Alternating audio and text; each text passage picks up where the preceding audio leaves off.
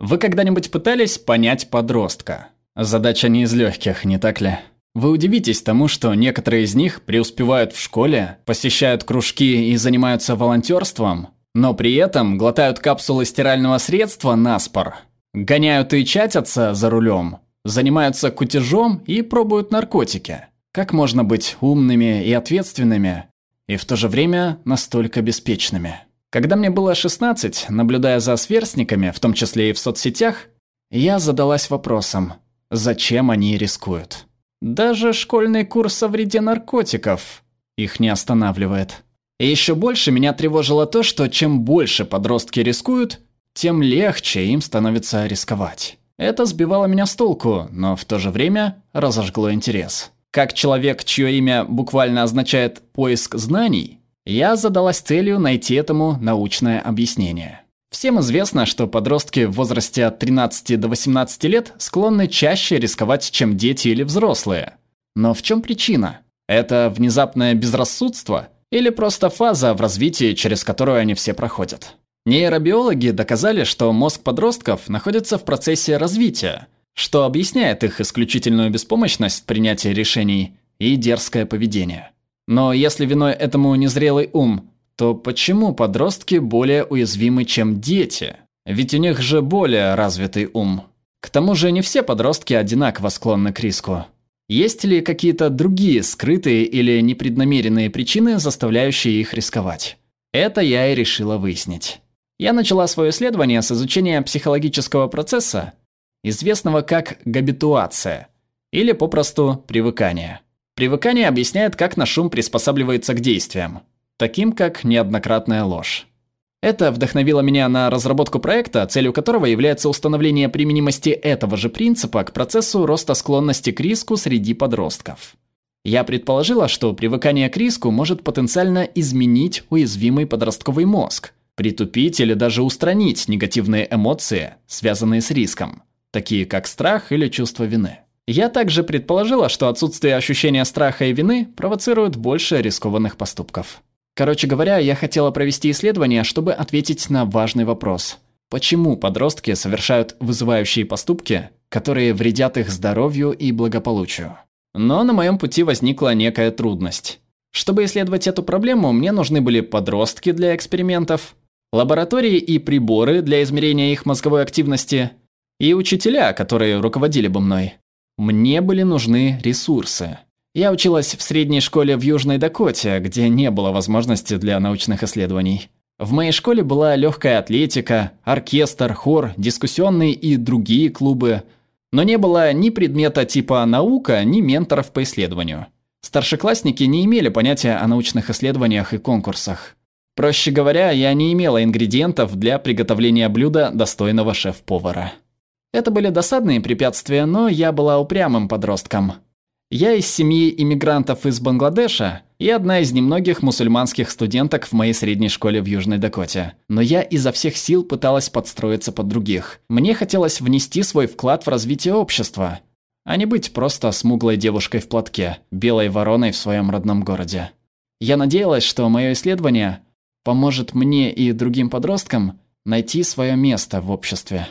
У меня не было достаточно исследовательских навыков, но моя изобретательность помогла мне преодолеть все препятствия.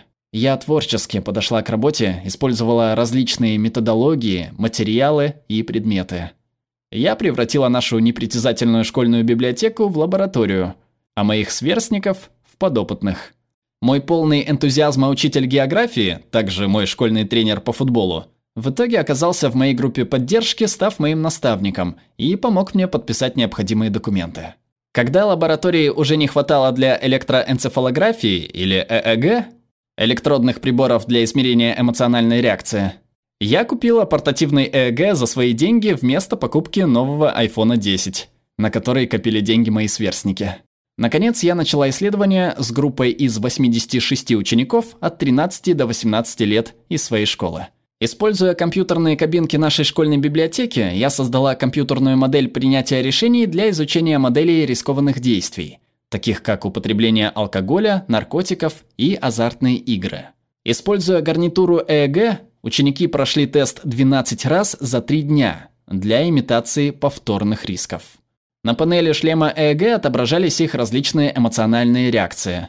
Внимание, интерес, волнение, недовольство, вина, уровень стресса и спокойствия. Они также оценивали свои эмоции по соответствующим шкалам. То есть я исследовала процесс привыкания и его влияние на принятие решений. Исследование заняло 29 дней. Спустя месяцы упорного составления планов, тщательного вычисления данных с чашкой кофе в 2 часа ночи, мне удалось завершить исследование. Результаты показали, что привыкание к риску преобразовывает мозг подростков, изменяя эмоциональный уровень и заставляет их рисковать больше. Эмоции подростков, обычно ассоциирующиеся с риском, такие как стресс, вина, нервозность, а также внимание, были ярко выражены при первой симуляции риска.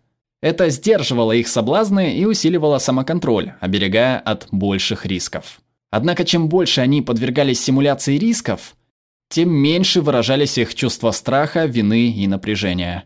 В результате они уже не могли чувствовать привычный для человека страх и теряли инстинкт самосохранения.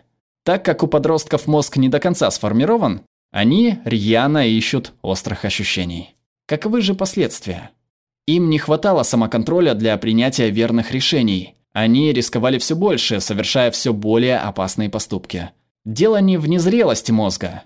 Привыкание также играет ключевую роль в готовности рисковать и учащает рискованные поступки.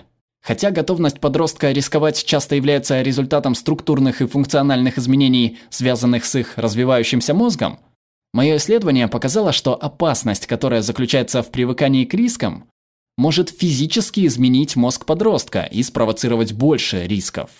Таким образом, сочетание незрелого подросткового мозга и воздействия привыкания создают идеальные условия для более разрушительных последствий. Данное исследование может помочь родителям и общественности понять, что подростки не просто умышленно игнорируют предупреждения или бросают вызов родителям своим опасным поведением. Главным препятствием подростков является привыкание к риску. Очевидные физические, эмоциональные изменения, побуждающие их к чрезмерной рискованности и управляющие ими. Нам нужны меры, обеспечивающие безопасную среду и ограничивающие высокий риск. Нужны также меры, которые покажут реальную ситуацию. Это послужит предостережением для подростков. Они поймут, что естественные и необходимые чувства страха и вины, защищающие их в опасных ситуациях, притупляются, когда они постоянно подвергают себя риску.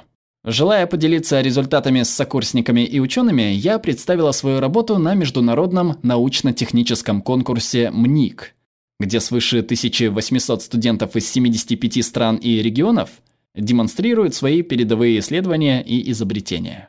Это как бы Олимпийские игры для ученых. Там я могла представить свои исследования экспертам нейробиологии и психологии и собрать ценные отзывы. Но самый запоминающийся момент этой недели, когда из динамиков прозвучало мое имя во время церемонии награждения. Я настолько не поверила в это, что подумала, не произошла ли такая же ошибка, как с Ла Лэндом на Оскаре. К счастью, нет. Я действительно заняла первое место в категории «Поведенческие и социальные науки». Разумеется, я была в восторге от признания. Участие в конкурсе научных достижений придало значимости моим усилиям, стимулировало мое любопытство, добавило креативности, упорства и воображения. На этой фотографии я провожу опыт в школьной библиотеке. Она кажется обычной, но для меня она является источником вдохновения. Она напоминает мне о том, как я научилась рисковать. Возможно, это прозвучит иронично, но я понимаю, что риск часто открывает неожиданные возможности. Не тот опасный негативный риск, который я изучала, а оправданный положительный риск. Чем больше я рисковала, тем легче мне было действовать в нестандартных ситуациях. Это укрепляло мою терпимость и упорство и способствовало завершению проекта. Благодаря этому опыту у меня возникли новые вопросы. Имеет ли позитивный риск такие же свойства? Может ли позитивный риск обостряться при повторении? Как влияют положительные поступки на наш мозг? Кажется, у меня только что появилась идея для следующего исследования. Видеоверсию этого подкаста смотрите у нас в Телеграме, ссылка в описании. Спасибо за поддержку нашим подписчикам на Патреоне и Бусте. Если вам нравится то, что мы делаем, то присоединяйтесь. Перевела Светлана Запольских, отредактировал Питер Полос, озвучил Глеб Рандолайнин.